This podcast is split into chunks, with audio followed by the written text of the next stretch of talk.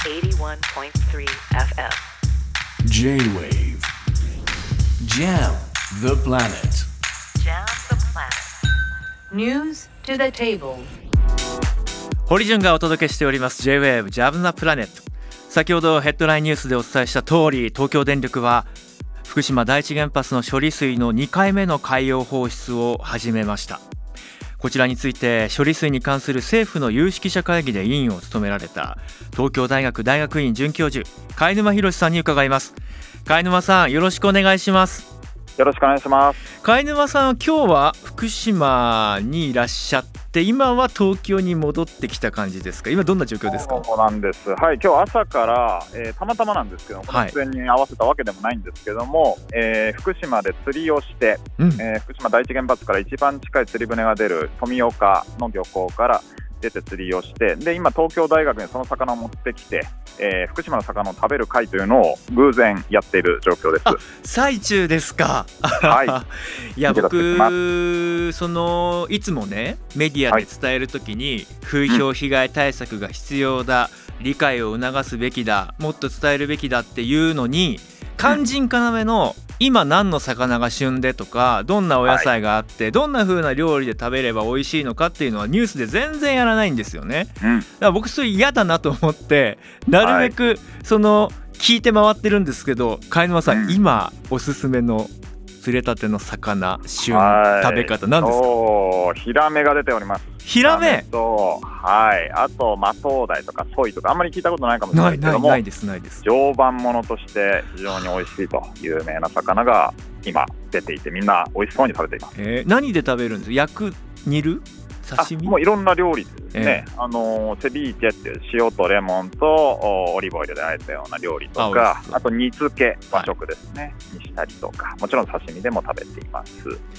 いや僕その1回目の処理水放出の時にまさにあの那覇浜にいてあうん。の漁師さんたちのお話を聞いてたんですね。いろんな声聞こえましたよ。なんで俺たちは放出の情報をこうやってメディアの方々を通じて聞聞かなきゃいけねえんだってやっぱここに隣にいてくれたっていいじゃないか、まあ、いわき市長だっていや国からはまだ連絡ないんですよ。慌てて今経産省の職員が特急に乗ってこちらに向かってきてくれてるみたいですけどね。もっといろいろ教えてほしかったなっていう声を聞く一方でその漁師さんたちにもお魚の話を聞く時が一番やっぱりキラキラ目が輝いていらっしゃってうん。やっぱりねそういうことをみんなでやはりこう共有できる温度感のやはりこうん。う差をどう埋めていくのか。まさに貝沼さんはその都市部と福島との距離感温度感っていうのを詰めるっていうことをすごく大事にされてこられましたよね。おっしゃる通りですね、今日も残念ながらですけども、えー一応リリース、プレスリリース打ったんですけども、はい。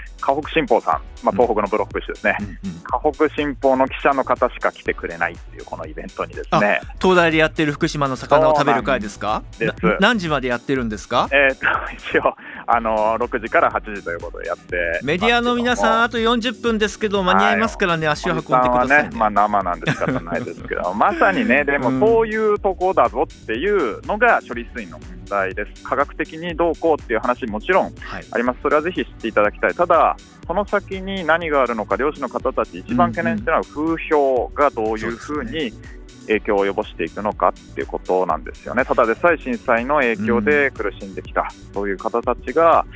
まあもちろん、あのー処理水の、ね、放出にあたってはいろいろ政治的な駆け引きみたいなものもありますんで、一言では言えない思いもあるけれどもやっぱり応援するとか風評をなくすっていうのを言葉の表面的なところだけじゃなくてですね行動で示していくっていうことが、まあ、求められてるのかなと思っています。貝沼さんご自身は今回の2回目の海洋放出どのような受け止めでいらっしゃいますか、はい、あの幸いですね、ここ、まあ、1ヶ月ちょっとになりますけれども、お福島の産品についての風評というのはまあないどころか、ですね、えーふるさと納税額が増えたりとか、あとはまあそのヒラメですけどもね、今、私も食べてるヒラメも、ええ。おまあ、例年よりも価格が上がっていると、からまあいわゆる応援消費みたいなものが出ているというのが、まあ、一応あります価格が上がっているというのは、それだけ需要があるっていうことですね。おっしゃる通りですね、やっぱりまあ常磐ものっていう言葉とかも、この機にまあ知ったという人たちも増えているというような話も出てきていますんで、まあ、ただこれが持続するかっていうことも、これから重要なポイントになると思いますね。あの基本的な、まあ、その知識として例えばまあよく言われるのがいや海洋放出の後に測ってる各種が一部のものに過ぎなくて他のものも出ているのになんでそれは公表しないんだ測らないんだ。いやいやそれはきちんと測っている部分もあるしそれはアクセスしようと思ったら情報にも触れられますよね。